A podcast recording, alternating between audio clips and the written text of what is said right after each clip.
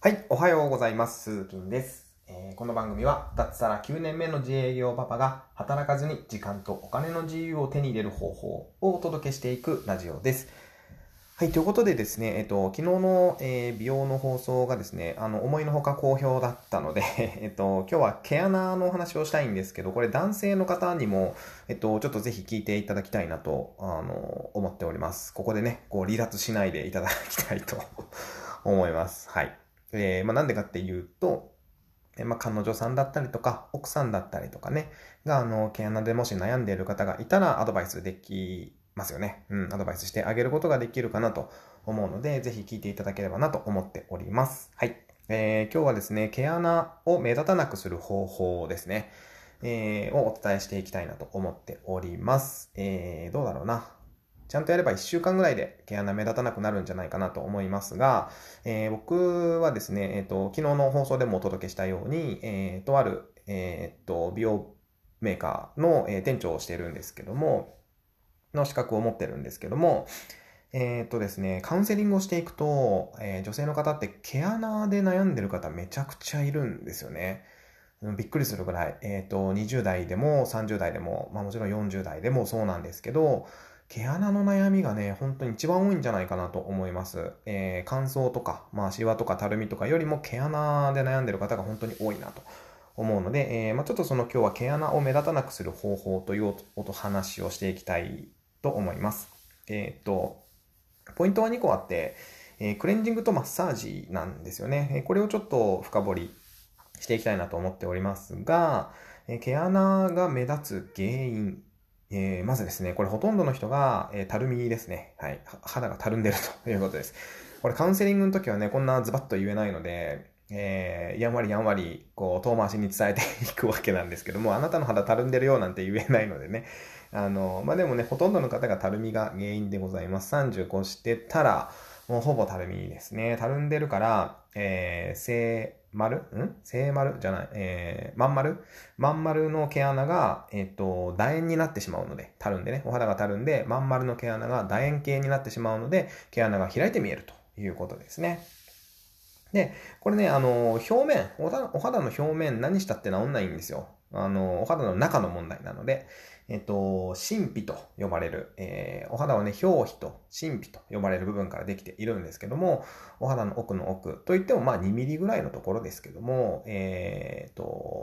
表皮の下ですね、神秘と呼ばれる部分に、お肌のたるみを司る部分があるわけですね。これがですね、えっと、よく聞くコラーゲンとか、エラスチンとか、ヒアルロン酸とか、えー、いう部分になります。えっと、コラーゲンとかエラスチンっていうのは、えー、お肌のえー、張りを保っている部分ですね。要は、まあ、家で言うと柱みたいなものですね。これがもう要はぶっ壊れてるんですよ。たるんでくるということはね。まあ、これはもうどうしてもしょうがない。年齢とともにね、たるんでいくので。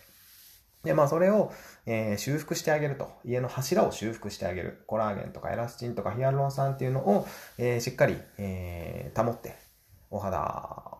のたるみをこうしっかり戻してあげるってことですね。えー、柱をちゃんと復活させてあげると。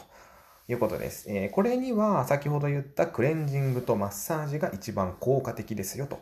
いうお話になります。えー、クレンジングはですね、昨日の放送でもお伝えしたように、えー、オイルタイプとジェルタイプのクレンジングを使っている方に関しては、お肌の水分を、余分な水分をかっさらっていってしまうと同時にですね、えー、表面の汚れっていうのを毛穴に押し込んでいる、え可能性が大です。えはい。